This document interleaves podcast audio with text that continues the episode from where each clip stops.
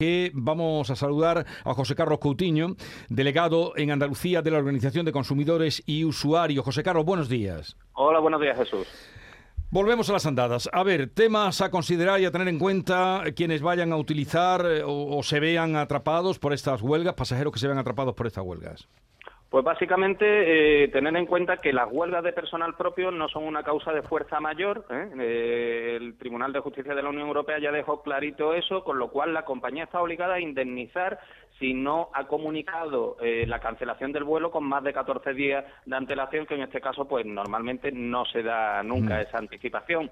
Por lo tanto, vamos a tener derecho no solo al reintegro del billete del vuelo cancelado en un máximo de siete días, sino también a las indemnizaciones que prevé el reglamento comunitario, unas indemnizaciones que se denominan automáticas, que están en función de la distancia del vuelo que se va a recorrer, de 250 euros hasta 1.500 kilómetros, de 400 euros entre 1.500 y 3.500 kilómetros y de 600 euros para más de 3.000 kilómetros, pero eh, indemnizaciones que debemos reclamar, con lo cual tendremos que presentar nuestra reclamación eh, aportando todo tipo de pruebas, desde eh, fotografías de los paneles del aeropuerto de la hora a la que hemos llegado, cualquier, eh, incluso lo- eh, los pasajes de, taxi, de autobús, las facturas que tengamos para demostrar que hemos estado allí, los mensajes que nos puedan llegar comunicando que se ha cancelado el vuelo y a partir de ahí presentar la reclamación bien en el mostrador de la compañía, bien a través de su servicio de atención al cliente online siempre que nos deje resguardo, ¿eh? esto es Sí. muy importante,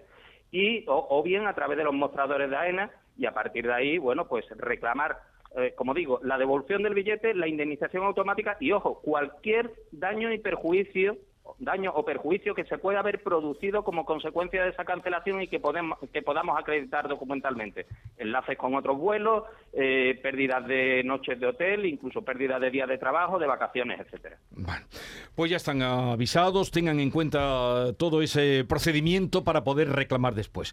Eh, Porque vienen días, los cuatro de ahora, luego del 18 al 21 y luego del 25 al 28. Y como tenemos la experiencia además de lo mal que se pasó eh, en concreto en el aeropuerto de, de Málaga, que fue uno de los más afectados, pues ya están ustedes sobre aviso. José Carlos Cutiño, delegado en Andalucía de la Organización de Consumidores y Usuarios, OCU, un saludo y gracias por estar con nosotros. gracias a vosotros siempre un saludo